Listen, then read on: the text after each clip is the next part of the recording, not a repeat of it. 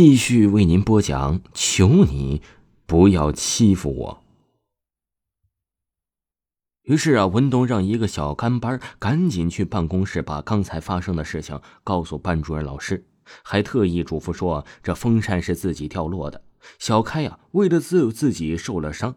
之后，文东走上前去，搀扶着小开去了医务室。小开的身体似乎很特别。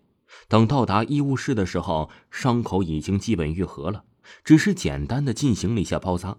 之后，文东和小开又离开了医务室，但是没有去教室，而是去了学校后操场的篮球场上，并排坐在篮筐下面，像一对老朋友一样聊起了天说说吧，你们从什么时候发现自己这样子的？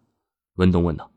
小开知道这件事是瞒不了文东的，所以就实话实说，给他讲起了那个充满诡异和离奇发生在自己的身上。却很少和其他人说起的故事。故事啊，还是发生在小开很小的时候，也就是六七岁吧。从小啊，这小开的性格就比较内向，不怎么爱说话。一开始，大家还都以为小开是个哑巴，或者是脑子有问题。其实啊，这小开的身体是非常健康的。也因为小开这个性格特点，小伙伴们呢都不怎么喜欢和小开一起玩耍，还经常的欺负他。为此啊，小开都是独来独往，一个人在玩。不过为此，小开却并不觉得怎么孤单，因为在一个隐秘阴暗的角落，或者在夜幕降临的时候，就会有好多人陪着张小开一起玩。这些人。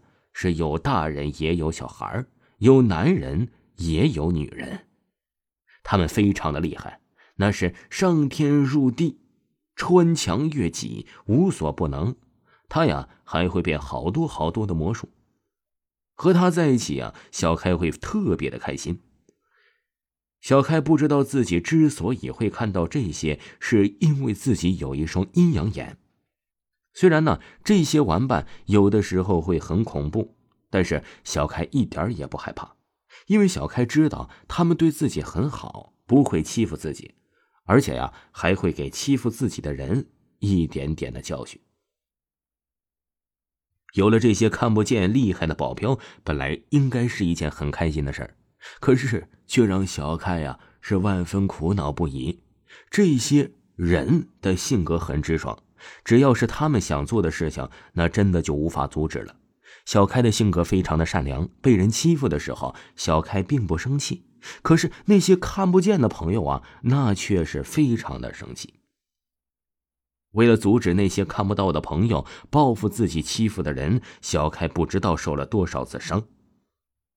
为了赦免其害，小开呀会善意的提醒每一个要想欺负他的人。不要欺负自己，可是这些人呢，依然不听小开的好言劝说，还会以为小开是在向自己叫嚣。小开好心的帮助了他们，他们还会认为小开是一个怪物，一个不祥之物。所以啊，小开还由此换了好几所学学校。至于之前的那个班霸究竟怎么样了？后来听说呀，他在住院的时候。不知道，好像是被什么精神病，还是被疯子给啃掉了半张脸，然后腿好像也截肢了。听小开的嘴里说，这好像是欺负过小开的学生之中啊，受到过最轻最轻的伤了。这个就是我的故事，你不会也和他一样把我赶出这所学校吧？小开问道。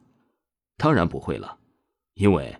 你是我文东最好的兄弟，对不起兄弟的人，那你就是畜生。你放心，以后谁再敢欺负你，我绝对饶不了他。